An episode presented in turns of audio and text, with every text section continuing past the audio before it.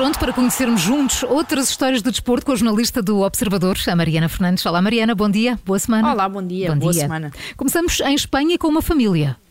Sim, hoje contamos a história da família Gassama, natural do Senegal, mas residente em Espanha, que começou no pai, Isaga, que há 40 anos decidiu então deixar o país natal, em África, e emigrar para território espanhol. Numa entrevista ao El País esta semana, uh, Isaga Gassama uh, recorda que nas primeiras horas em Espanha, quando tinha apenas 20 anos, passou muito tempo de táxi, às voltas nas ruas, à procura de um negro para perguntar a alguém com quem se assemelhasse onde é que poderia dormir ou ficar. Eh, ele dormiu num sofá de um amigo durante seis meses, esteve ilegal em Espanha durante os primeiros nove anos, casou, teve quatro filhos e porquê é que isto tudo nos interessa hoje?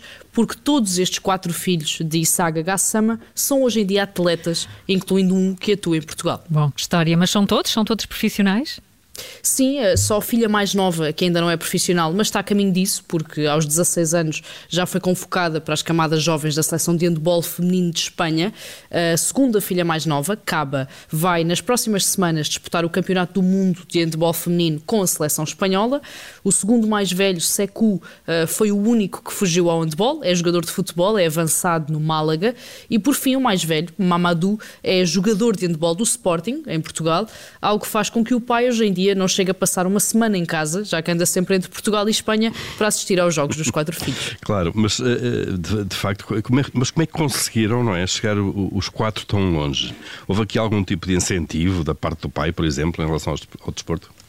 Sim, eh, por um lado, não é, de forma notória, porque senão também eh, nunca tinham começado no desporto, mas também foi uma simples questão de exemplo. O filho mais velho, Mamadou, começou por jogar futebol, como tantos outros jovens em Espanha, mas teve de deixar porque a família não tinha dinheiro para sustentar a modalidade, entre as chuteiras, as deslocações, o pagamento ao clube, e dedicou-se então ao handball, que era mais barato, eh, e as coisas já tinham melhorado na altura em que o segundo filho quis dedicar-se então ao futebol, tendo estado nas camadas jovens do Barcelona até aos 11 anos. As duas filhas mais novas limitaram-se a seguir o exemplo do irmão mais velho, começando a jogar handball desde muito pequenas, uhum. e a ideia de serem atletas profissionais tornou-se natural, até porque o irmão também já o era. E Saga Gassama chegou à Espanha há 40 anos sem um sítio para dormir, mas conseguiu deixar o apelido a percorrer gerações no desporto espanhol. Tão bom. E de Espanha e de uma família passamos para o automobilismo e para o Dakar. Sim, continuamos a falar de alguma forma do Senegal, Sim, não é? Claro. O país que se tornou uma das capitais do automobilismo, precisamente devido ao Dakar, a prova que já chegou a começar em Lisboa e que este ano volta a realizar-se na Arábia Saudita, já a partir do próximo dia 2 de janeiro. O Dakar tem sempre muitas histórias e muitos sonhos, eh, mas dificilmente existirá, pelo menos nesta edição de 2022, uma história tão eh, impactante e com um objetivo tão nobre como a do casal Juan Moreira e Lídia Ruba, dois espanhóis, que vão disputar uma das mais duras competições automóveis com o Fiat Panda do início dos anos 80. então, mas uh, como, como assim? Conta lá porquê. Ora, Juan Moreira é engenheiro industrial. Antes de mais, tem uma empresa de fabrico de bicicletas e sempre sonhou ir ao Dakar e vai completar esse sonho este ano e com um caráter solidário, já que tem como grande objetivo associar-se à organização Bicicletas Sem Fronteiras e levar 500 bicicletas para o Senegal, onde milhares de crianças têm de fazer quilómetros a pé para conseguirem ir à escola.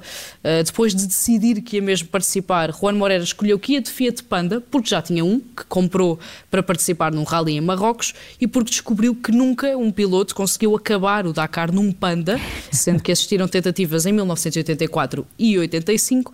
É caso para dizer que este casal vai para o Dakar no carro mais pequeno, mas com o maior desafio. Vai Panda, vai Panda. Olha, Mariana, terminamos no futebol. Sim, com um momento que está a criar alguma polémica, que pode ainda levantar castigos, e então. falamos de Iago Aspas, experiente avançado do Celta de Vigo, que neste fim de semana marcou o primeiro golo do jogo contra o Valência, logo à passagem do quarto de hora inicial.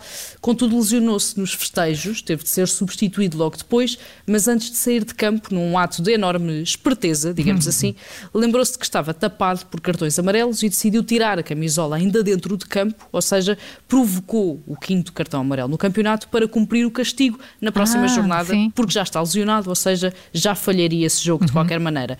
A atitude é duvidosa, pelo menos do claro. ponto de vista moral e desportivo, e a verdade é que ainda não se sabe muito bem se a Liga Espanhola vai ou não fazer alguma coisa aí a aspas. Hum. Mariana Fernandes, jornalista da editoria de desporto do Observador, com as outras histórias nas manhãs 360 amanhã, à nova edição. Até lá, Mariana. Obrigada. Até amanhã. Até amanhã.